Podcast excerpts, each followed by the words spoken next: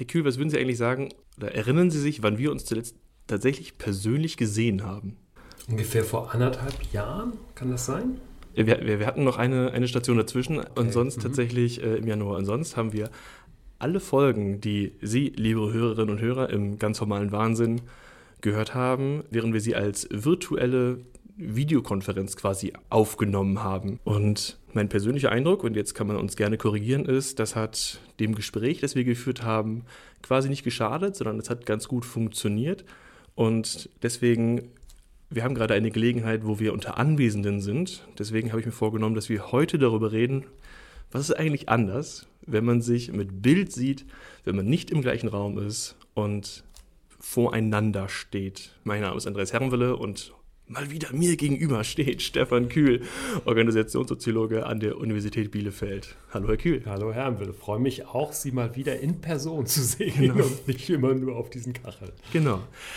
Wir können bei diesen Kacheln mal anfangen. Und zwar, ich würde gerne für den Anfang etablieren, worüber reden wir, wenn wir jetzt über, ich habe es gerade als Videokonferenz bezeichnet, wenn wir darüber sprechen was thematisieren wir jetzt, wenn wir über webbasiert und so weiter reden? Äh, ich würde anfangen dabei, wir reden über synchrone Kommunikation, die mit Bild stattfindet. Das wäre mir erstmal als Basis wichtig und wir reden über Sprechen und nicht über Text. Das so als Common mhm. Ground, kommen wir da an? Okay, perfekt. Also synchron heißt, äh, man nimmt sich gegenseitig gleichzeitig wahr im Vergleich zu asynchron, wo man eben zeitversetzt äh, miteinander kommuniziert, sich also eine Videonachricht hinterlässt und der andere reagiert nach zwei, drei Stunden mit einer anderen Videonachricht. Okay, mhm, alles klar. Ich halte das für wichtig, um ähm, es ändern sich ja Dinge dadurch, nicht wahr? Also synchron ändert etwas in der Art der Kommunikation. Auch wenn es versetzte, auch wenn es Bild ist, auch wenn es Ton ist. Ähm, vielleicht können wir erst nochmal drüber reden, was fällt Ihnen ad hoc ein, was ändert sich dadurch, dass es synchron ist? Also sicherlich die, ähm, gegenseitige Wahrnehmung und die Notwendigkeit, unmittelbar aufeinander zu reagieren. Das heißt, es gibt keine Möglichkeit der Nichtreaktion, weil die Nichtreaktion in selbst wieder als Kommunikation gewertet werden würde. Und das entfällt, wenn man asynchron miteinander kommuniziert. Also wenn man sich eine Videonachricht hinterlässt oder auch eine Sprachnachricht hinterlässt, gibt es ja keine Notwendigkeit der unmittelbaren Reaktion. Das heißt, man hat ein viel stärkeres Wechselspiel in der Interaktion. Man würde vermutlich sogar auch sagen, dass nur in dem Moment, wo ein Gespräch synchron stattfindet, man den Begriff der Interaktion dafür ver verwenden kann. Also Briefe schreiben ist auch eine Form der Kommunikation. Man schreibt sich gegenseitig Briefe oder Postkarten oder kleine Textnachrichten. Auch das ist Kommunikation, aber das, was wir Soziologen als Interaktion bezeichnen, basiert auf dem Phänomen der gegenseitigen Wahrnehmung im Moment der Kommunikation. Wo beginnt Synchronität eigentlich? Also wir könnten uns auch sehr schnell Sprachnachrichten schicken. Also ähm, Telefonat ist natürlich synchron, aber ich nehme 30 Sekunden auf, Sie nehmen 30 Sekunden auf. Ist das schon synchron? Ja, das ist ähm, ein Punkt, wo man dann mal sagen kann, ja, jetzt definier doch mal genau, was heißt denn Face-to-Face-Kommunikation in dem Moment, wo das nicht unter körperlicher Anwesenheit und gegenseitiger Wahrnehmung stattfindet. Und ähm, ich finde gar nicht so sehr die Frage interessant, ist das jetzt Face-to-Face-Interaktion oder nicht? Oder ist das jetzt synchrone Kommunikation oder nicht, als zu schauen, was verändert sich eigentlich in dem Moment. Also was macht den Unterschied, ob ich jetzt sehr schnell ähm, Sprachnachrichten austausche oder auch Schriftnachrichten austausche, also wo dann zum Beispiel nur im Chat miteinander kommuniziert wird, zu dem Moment, wo man sich gegenseitig wahrnimmt und unmittelbar aufeinander reagiert. Das heißt also, wir haben es da mit Grenzbereichen zu tun, die spannend sind, weil es uns eben ermöglicht, ähm, kleine, feine, aber doch sehr wichtige Unterschiede im Interaktionsverhalten dann zu definieren. Wenn wir an Videokonferenz denken und an die Möglichkeiten der wechselseitigen Wahrnehmung, dann kann man ja erstmal davon ausgehen, es ist ja eine Art von, von Substitution. Wir haben eine Bildebene, wo man in der Regel sein Gesicht zeigt. Wir haben eine Tonebene, die darauf ausgerichtet ist, dass man eigentlich genau so einander hören soll, wie äh, man es tun würde, wenn man im gleichen Raum ist. Was sind dann Unterschiede, die die Interaktion beeinflussen? Ja, wir hatten vor, vor 10, 15, 20 Jahren in der Forschung noch die Situation, dass gesagt worden ist, ähm, Telefongespräche sind eigentlich keine Face-to-Face-Interaktion. Und da hat sich aus meiner Sicht in der Zwischenzeit in der Forschung sehr viel geändert. Und zwar dadurch, dass sich die technischen Möglichkeiten verändert haben. Also in dem Moment, wo ich Personen ähm, über große Bildschirme visuell sehr gut wahrnehmen kann, habe ich äh, letztlich die Simulation von sehr, sehr vielen Phänomenen, die ich auch in der Face-to-Face-Interaktion unter körperlicher Anwesenheit finde. Das heißt, ich würde diese Phänomene auch als Face-to-Face-Interaktion bezeichnen. Und dann gibt es natürlich große Unterschiede. Also es entfällt zum Beispiel in der Regel der Geruch was auch Vorteile haben kann. Also es gibt Personen, die extrem sensibel reagieren auf Gerüche, die vielleicht ganz dankbar sind, dass man es nicht wahrnimmt. Vielleicht hätte ich diese Folge doch nicht unter Anwesenden aufnehmen sollen. Sie riechen ganz hervorragend. Aber die ähm, aber es gibt bestimmte, bestimmte Sinnesorgane, die eben nicht mobilisiert werden, wenn man das über Kamera laufen lässt. Und man ist eben auch in dem, was man vom Gegenüber wahrnimmt, nicht genauso frei. Also wenn ich virtuell mit jemandem spreche, dann kriege ich ja nur den äh, Ausdruck vermittelt, den die Person mir zeigen möchte. Und das ist schon ein Unterschied unter äh, Kopräsenz, wo mein Blick ja viel, möglich, viel mehr Möglichkeiten hat, auch zu schweifen, auch zu wechseln, auch viel andere Aspekte einer Person wahrzunehmen.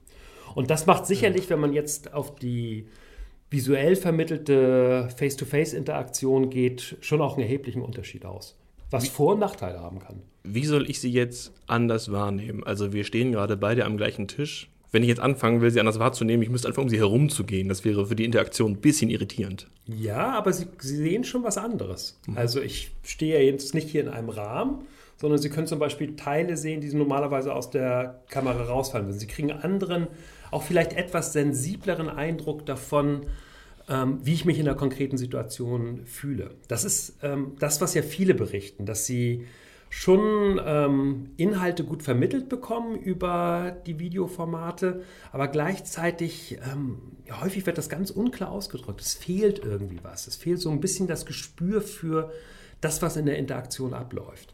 Und das ist sicherlich ein Unterschied, ob ich jetzt quasi es mit Zweiergesprächen, also Diaden zu tun habe, wo ich nur mit einer Person rede und wo ich äh, eine ganz andere Form der Konzentration habe, als wenn ich jetzt 10, 12 oder 15 Personen in der Videokonferenz habe, wo es deutlich schwieriger ist, ein Gespür dafür zu bekommen, was da jetzt eigentlich gerade für eine Dynamik herrscht. Könnte man, wenn wir welche von den Begriffen heranziehen, die wir mit Folgen davor etabliert haben, sagen, dass dadurch, dass der Rahmen begrenzt ist und dadurch, dass eingeschränkt ist, wie viel man von meiner Person wahrgenommen wird, ich viel mehr aktiv auf die Mittel meines Eindrucksmanagements achten muss und quasi das, also wenn ich mich jetzt engagiert darstellen will, brauche ich mehr Gestus. Wenn ich zeigen will, ich habe es verstanden, muss ich mehr nicken ähm, so ein bisschen so, ja, die, so eine Art von dramatischer Gestaltung, eine Überhöhung, wie man sie sonst im Theater sieht. Das, wird das quasi notwendig für Videokonferenz? Ja, man merkt es auch, wenn man diese ganzen Ratgeber sich anschaut, die im Moment erscheinen, zu der Frage, wie äh, verhält man sich in diesen Konferenzen, wie positioniere ich mich im Bild, äh, was ist mein Hintergrund und so weiter und so fort. Da wird halt sehr viel Wert darauf gelegt, diesen äh, dramatischen Auftritt entsprechend einzuregulieren. Und ich würde Ihnen erstmal zustimmen und sagen, ähm, auch dadurch, dass man eben nicht sicher sein kann, wie stark subtile Nachrichten überhaupt wahrgenommen werden, dass es ähm, schon zu einer gewissen Überdramatisierung führt. Also Personen, die das dann visuell wahrnehmen, merken das auch, dass es manchmal ein bisschen zu viel ist. Aber Personen, die jetzt zum Beispiel körperlich kopräsent daneben stehen, die werden dann vermutlich irritiert, weil ähm, das dann doch eben auch unter körperlicher Kopräsenz eigentlich als Darstellungsfehler markiert werden würde. Ist das ein Grund, warum hybride Veranstaltungen so problematisch sind? Dass man andere Formen von Darstellung braucht unter Videokonferenzteilnehmenden als unter räumlich Anwesenden? Ja, also die Frage ist ja immer, was, was versteht man unter hybriden Veranstaltungen? Aber hybride Veranstaltungen, so wie Sie sie jetzt meinen, heißt, einige Teilnehmer, Teilnehmerinnen sind im Raum, während andere virtuell zugeschaltet sind. Ja. Und da würde ich sagen, ähm, da ist es extrem schwer, die Kommunikationsanforderungen von den digital zugeschalteten und von den körperlich kopräsent Anwesenden miteinander zu harmonieren. Und deswegen ist, also wir Soziologen sind ja extrem zurückhaltend, was Empfehlungen angeht. Aber ich glaube, diese hybriden Formate sind ähm, extrem ungünstig, genau aus diesen ähm, Dramaturgieeffekten. Weswegen ich dazu rate, entweder alle digital zuzuschalten oder eben alle kopräsent vorhanden zu haben. Einzelne Personen dabei zu haben, die dann digital zugeschaltet sind, die sind automatisch aus der Kommunikation rausgeschaltet, weil sie eben nicht die gleichen Wahrnehmungsmöglichkeiten haben wie die Personen, die kopräsent dabei sind. Selbst wenn man auf jede Person, die im Raum anwesend ist, nochmal eine eigene Kamera schaltet? Ja, das also man, man, kann, man kann da ein bisschen was machen, aber ähm, wir haben jetzt zum Beispiel ähm, in Universitäten ab und zu das äh, Phänomen, dass wir bei Disputationen von Promotionen immer einzelne Personen zugeschaltet äh, bekommen, die dann halt nicht aus Australien anreisen können. Und man erkennt sofort, ähm, das funktioniert weder in der Darstellungsmöglichkeit für die Leute, die zugeschaltet sind, noch funktioniert es als Interaktion insgesamt. Während wenn alle per Zoom oder per WebEx oder per Microsoft Team zugeschaltet sind, egal wie die Formate jetzt heißen, dann ähm, haben ja alle die gleichen Ausgangsbedingungen. Das heißt also, meine Empfehlung ist, von diesen hybriden Formaten abzuweichen, außer, außer wenn bei einem äh, Format, wo es funktioniert, also wenn Sie eine große Veranstaltung mit 100, 150 oder 200 Personen haben, dann kann es halt hilfreich sein, einen harten Kern zu haben, der co-präsent vor Ort ist, der auch heftig mitdiskutieren kann, der auch letztlich eine ganz normale Interaktion unter Kopräsenz, äh, körperlicher Kopräsenz darstellt, während alle anderen eben dann zugeschaltet sind, aber dann zwangsläufig eine stärkere Zuschauerrolle einnehmen. Das funktioniert, weil man dann dieses Phänomen vermeidet, dass zum Beispiel ein Vortrag ja in Videokameras reingehalten wird. Das hat ja so eine gewisse Artifizialität, ähm, weil man die, den Vortragenden ansieht oder man bemerkt, dass der eigentlich kein richtiges Publikum hat, was er wahrnehmen kann. Und das kann man halt reduzieren und man kriegt eben auch eine lebhaftere Diskussion, aber dann eben nur unter denjenigen, die im Raum sind, zustande. Sie haben gerade davon gesprochen, dass in Videokonferenzen die Ausgangsbedingungen gleich sind.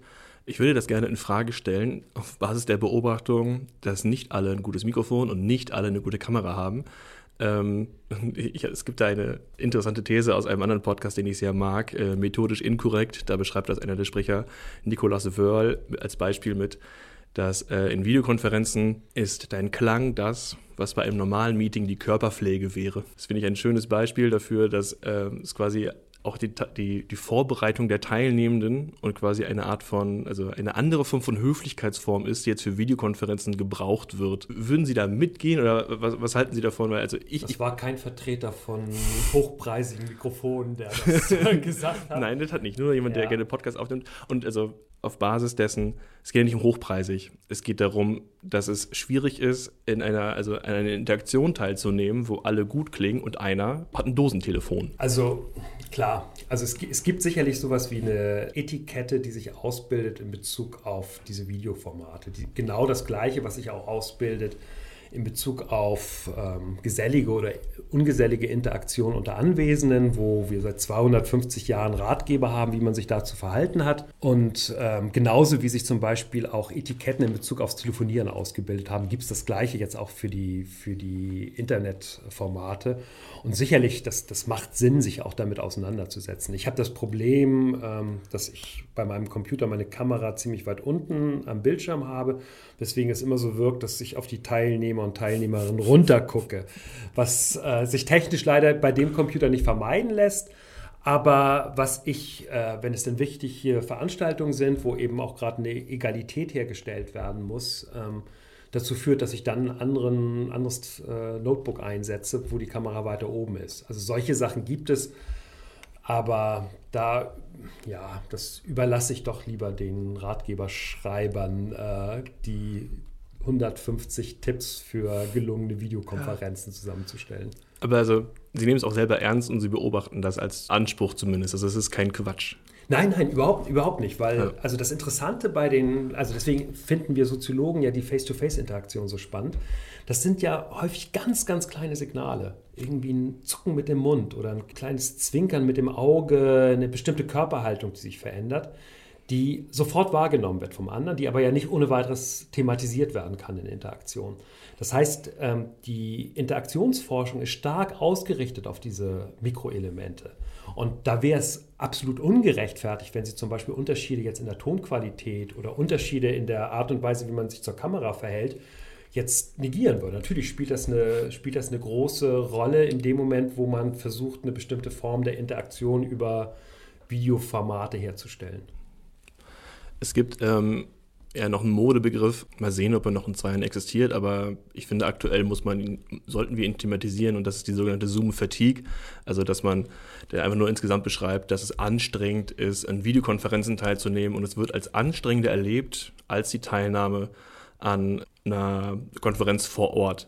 Es gibt dazu ein Theoriepapier von Jeremy Bailson, oder Bailenson, der ist äh, an der Stanford University und ähm, kommt eher über die, die psychologische Perspektive und dort über Mensch-Maschinen-Interaktion. Und äh, in dem Theoriepapier stellt er die These auf, dass unter anderem Videokonferenzen anstrengender seien, weil Sie haben gerade davon gesprochen, wie Sie selbst sich aussuchen müssen, wie Ihr Winkel zur Kamera ist. Und ähm, seine These ist, Videokonferenzen sind anstrengender, weil es nicht meine Entscheidung als Betrachter ist, wie halt mein Abstand zum Gegenüber auch ist. Das fand ich ähm, interessant, unter anderem, also wir, wir ja auch wissen, dass auch die, so, ich nenne es jetzt mal die Wohlfühlzone in Interaktionen, wie viel Abstand hat man zu seinem Gegenüber, um miteinander zu sprechen, auch kulturell quasi differieren kann. Und quasi eine Videokonferenz mit Kacheln zwingt mir den Abstand auf, den die Webcam zur Nase des Gegenübers hat. Das fand ich interessant. Was mhm. halten Sie davon? Ja, das müsste man daran testen, wie das jetzt bei reinen Audioformaten ist. Da hat man ja keine visuelle Wahrnehmung, sondern nur eine übers Gehör. Da kann man natürlich auch ein Distanzargument machen. Also ich kann näher oder weiter rangehen. Aber das wäre der Testfall. Und meine Vermutung ist, dass es auch ähm, eine Fatigue gibt, wenn man über sechs, sieben oder acht Stunden in der größeren Gruppe nur über Audioformate arbeitet. Meine Hypothese ist, dass die ähm, Ablenkungsmöglichkeiten in der Interaktion fehlen. Also wenn ich jetzt mit fünf, sechs, sieben oder acht Personen im Raum sitze, dann habe ich halt andere Möglichkeiten, auch was wahrzunehmen. Wenn es anfängt, mich zu langweilen, dann lasse ich meinen Blick mal schweifen, nehme andere Sachen im Raum wahr, ohne damit aber komplett gleich aus der Interaktion raus zu sein. Während wenn ich das gleiche jetzt in meinem kleinen Büro mache, wo ich dann über Video zugeschaltet bin und dann gucke ich raus und sehe halt irgendwie Kolleginnen und Kollegen, die gar nicht mit der Situation ähm, was zu tun haben, ja, dann bin ich raus aus der Interaktion. Das heißt, jeder Moment der leichten Entspannung entfernt mich komplett aus der, aus der Interaktion raus. Und deswegen glaube ich, ähm, dass ähm, der Grund für diese Fatigue darin besteht, dass die kleinen Ablenkungsmöglichkeiten, die man in Face-to-Face-Interaktionen braucht, nicht in der gleichen Art und Weise gegeben sind. Ich kaufe das noch nicht ganz, weil wenn ich in einer Konferenz sitze und mich umgucke, warum soll das ein Unterschied sein, wenn ich mich in meinem Büro oder in meinem Homeoffice umgucke ja, wenn jetzt ein Kollege da ist, der gerade Papierflieger macht, okay, der ist ablenkend, das mhm. kaufe ich.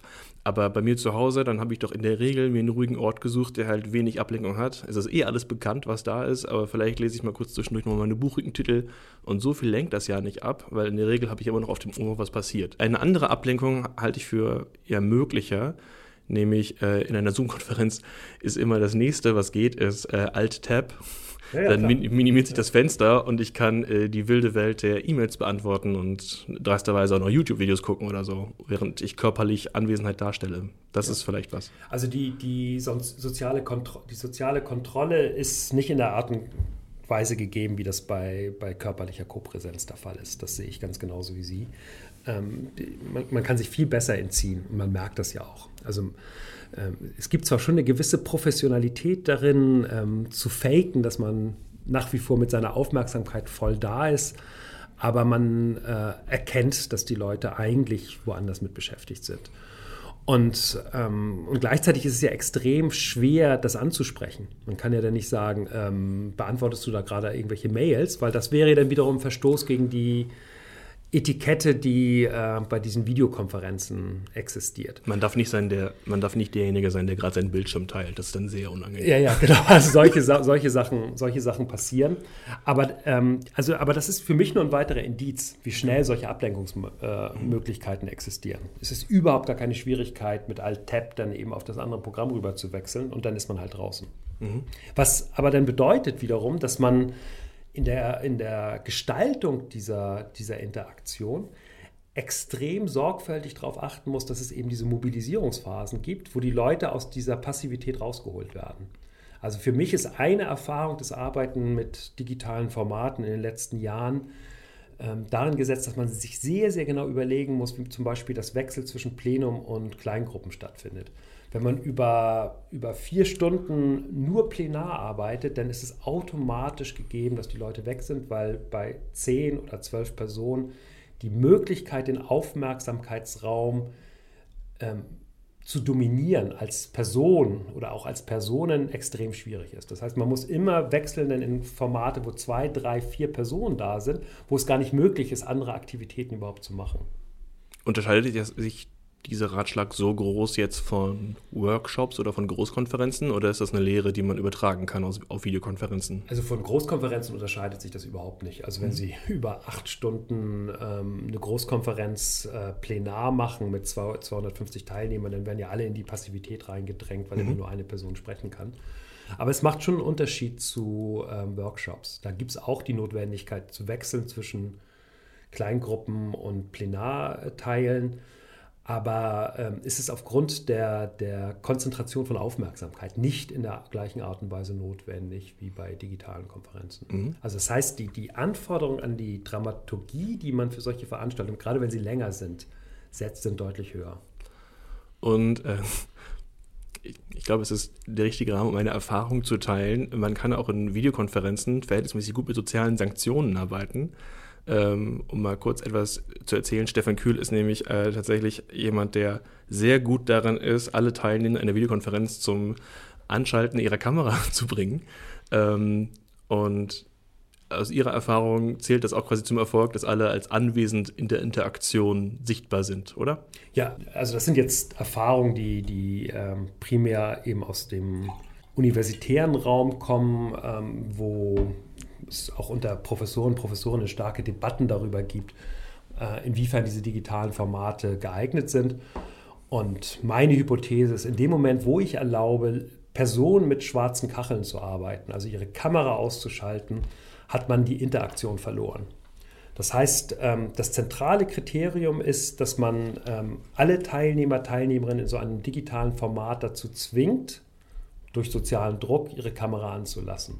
Mich wundert es immer noch, dass das so lange dauert, dass das durchsickert, also auch, auch in Schulen. Also wenn man Kinder hat, die zur Schule gehen, kann man das sehr genau beobachten, dass der Disziplinierungseffekt, wenn die Schüler, Schülerinnen ihre Kamera ausschalten können, ähm, extrem gering ist. Das heißt, man hat faktisch keine Chance, eine sinnvolle Interaktion zu gestalten, wenn die Leute oder die Personen nicht auch in irgendeiner Form visuell erkennbar sind. Wir gehen dann in diesem Punkt gerade vielleicht ein bisschen weg von der Analyse, aber haben Sie ein Handwerkszeug? Wie ähm, kriegt man Leute dazu, dass die alle angeschaltet haben? Also Sie haben jetzt natürlich in einer professoralen Situation, also Sie, Sie können es einfach mehr oder weniger durch äh, Darstellung von Unwillen und also, das ist, dass sie es nicht richtig finden, wenn ihre Studierenden die Kamera aushaben. Aber stellen wir uns eine Situation vor, wo man nicht unbedingt einen großen hierarchischen Unterschied hat. Wie, soll man, wie stellt man das her? Das Interessante ist, dass in dem Moment, wo die Gruppe klein ist und kein hierarchischer Unterschied da ist, die Kameras angeschaltet werden. Also in dem Moment, wo zum Beispiel jetzt Schüler dann aus, einer, aus einem Klassenverband rausgehen, wo der Lehrer nicht mehr anwesend ist, schalten die alle ihre Kameras wieder an, weil sie ähm, dann nicht mehr die Notwendigkeit sehen, sich dieser äh, Wahrnehmungsüberwachung äh, in irgendeiner Form zu entziehen.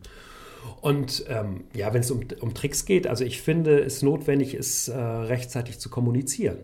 Das heißt, schon in der Einladung, äh, in der Einladung muss drinstehen, dass alle gebeten werden, ihre Kameras anzubehalten. Es gibt ja viele ähm, Unternehmen, Verwaltungen, äh, Krankenhäuser, die auch mit diesen größeren Formaten ähm, experimentieren, wo 100 oder 150 Personen im virtuellen Raum zusammengeholt werden. Und ähm, da ist meine Empfehlung zu sagen, man muss es klar als Erwartung im Vorfeld kommunizieren, quasi als eine Art Teilnahmebedingung weil ansonsten eben diese Ablenkung, das Gehen in passiven Raum äh, zu groß ist in der Digitalität. Wir haben beide noch an einer Art von Exkursion teilgenommen, wo das Bild der Teilnehmenden gar keine Rolle gespielt hat. Ich finde das jetzt äh, interessant, vielleicht noch ins Verhältnis zu setzen. Es war also dann keine klassische Videokonferenz, sondern ein Setting mit 3D-Avataren, das viele vielleicht aus Videospielen kennen wo man quasi mit einem persönlich gestalteten Avatar und dann einem Set an möglichen Gesten miteinander interagiert hat in einer Form von Diskussion. Ähm, wenn Sie das ins Verhältnis setzen, welche Vorteile hat das, auf diese Art zu gehen und was verliert man, wenn man nicht mehr das Gesicht sieht? Ja, der, der, der Punkt ist, ähm, dass, dass das für uns, wenn wir sowas machen als gestandene Erwachsene, eine interessante Erfahrung ist, während vermutlich bei Jugendlichen eher ein Gähn stattfindet, angesichts der Tatsache, dass man halt über Avatare sich in irgendeinem Raum bewegt und dann nur die Stimme zu hören ist. Das, ähm, naja, also ich würde nicht sagen gähn, sondern eher, dass es eine Selbstverständlichkeit ist, dass das ja. funktioniert, oder? Genau, also, die sind nicht beeindruckt von dem, was plötzlich ja. an Möglichkeiten existiert, wenn ich mich in einem virtuellen Raum bewege und mir meine Interaktionspartner selbst ja. aussuchen kann. Und ich glaube, das, ist der, das ist der große Verlust, den man in diesen klassischen Videoformaten hat, dass man eigentlich die Kontrolle über die Gestaltung der Interaktion verliert. Man wird den Räumen zugewiesen, äh, indem man dann mit Gesprächspartnern sich unterhalten muss. Aber wenn denn eine Pause existiert, dann kann man sich ja nicht aussuchen, mit wem man denn gerne reden möchte. Oder es ist extrem aufwendig, dass man das macht. Und dann sind plötzlich alle im Raum und alle hören tendenziell zu, wenn man irgendwelche Sachen bespricht. Und das ist aus meiner Sicht der große Verlust im Vergleich zur körperlichen Präsenz, dass eben die Selbstgestaltungsmöglichkeit in Bezug auf Interaktion und auch die Zufälligkeit, die sich in Interaktion ausbietet, bei diesen Kachelkonferenzen nicht existiert oder nur sehr, sehr begrenzt existiert. Weil ich habe keinen, hab keinen zufälligen Sitznachbarn. Genau, keinen zufälligen Sitznachbarn, man steht nicht irgendwie draußen und es ergeben sich zufällige Interaktionen, sondern alles ist extrem verkachelt und dadurch eben auch extrem einreguliert. Und in dem Moment, wo man mit Avataren arbeitet, die sich eben frei in einem virtuellen Raum bewegen können, gewinnt man eben äh, wieder Freiraum in der Gestaltung der Interaktion. Also es ergeben sich zufällige Gespräche, man kann sich mit einzelnen Personen weiter von der Gruppe entfernen, dann kleinere Gespräche äh, ähm, führen. Und das hat schon große Vorteile. Der Nachteil ist, dass die Formate es eben noch nicht erlauben, ähm, sowas wie äh, Mimik oder Gestik ähm, wahrzunehmen. Also man verliert in dem Moment, weil die Avatare eben ähm, nur sehr, sehr schlecht darin sind, ähm, Kamerabilder aufzunehmen. Man verliert die Möglichkeit, eben diese ganzen Feinheiten in der Mimik wahrzunehmen. Und das ist schon auch ein enormer Verlust, den man im Vergleich zu diesen Kachelformaten hat. Ich habe eine Beobachtung gemacht, weswegen ich denke, dass sich das nicht durchsetzen wird, ähm, nämlich dass bereits Zoom-Konferenzen, äh, egal welches Videotool, von mir auch MS Teams, aber schon die technische Hürde, sich damit auseinanderzusetzen, die Arten der Selbstdarstellung quasi begrenzt oder des Eindrucksmanagements. Das halte ich für, eine, für einen Aspekt, der noch größer einschlägt, wenn es nicht mehr nur um Kamera und Mikrofon geht. Und dass insgesamt Teilnehmende von Interaktionen äh, sich darauf einlassen müssen, oder sich mit einer Technik beschäftigen müssen, um sich selbst in einem Raum, in einer Interaktion darzustellen, was hier in diesem Raum als Selbstverständlichkeit funktioniert. Wie bewerten Sie da die technische Hürde? Ja, ich glaube, das ist äh, Gewöhnungssache. Ja. Das ist äh, ein Phänomen, was sich äh, ausbildet in dem Moment, wo man mit einer neuen Technik vertraut gemacht wird. Aber das würde mich sehr wundern, ähm, wenn das auch noch in 10 oder 15 Jahren das Thema ist. Natürlich gibt es immer weitere technische Fortschritte, die existieren. Aber ähm, das ist, glaube ich, jetzt nicht so, ähm, dass ähm, zum Beispiel jetzt große soziale Ungleichheit dadurch produziert wird, dass einige in der Lage sind, mit dieser Technik umzugehen und andere nicht, weil die ja. technischen Hürden werden so sein wie die Bedienung eines Fernsehers. Das ist nur eine Frage der Zeit. Aber ich finde ein, also wenn ich einen Aspekt ähm, erwähnen darf, der, der, mir wichtig ist, man diskutiert diese Frage unter ähm, digitalen Formaten immer unter dem Gesichtspunkt, was geht eigentlich verloren im Vergleich zur körperlichen Kopräsenz. Und das unterstellt ja immer, dass es sinnvoll ist, möglichst viel vom anderen wahrzunehmen.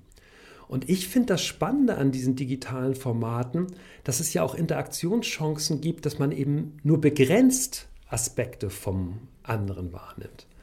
Äh, und zwar, äh, das war für mich ähm, ein hochinteressanter Lerneffekt. Das ist sicherlich acht, neun Jahre her. Da hat ein Kollege von mir oder ein ehemaliger Kunde und danach Kollege von mir, Hartmut Paul, mir erzählt, er würde Gespräche im Vorfeld von irgendwelchen Veränderungsprojekten oder Strategieprozessen am liebsten ähm, über virtuelle Formate führen und nicht unter körperlicher Kopräsenz. Und dann habe ich gefragt, hä, und warum? Und er meinte, die Gespräche seien inhaltlich konzentrierter.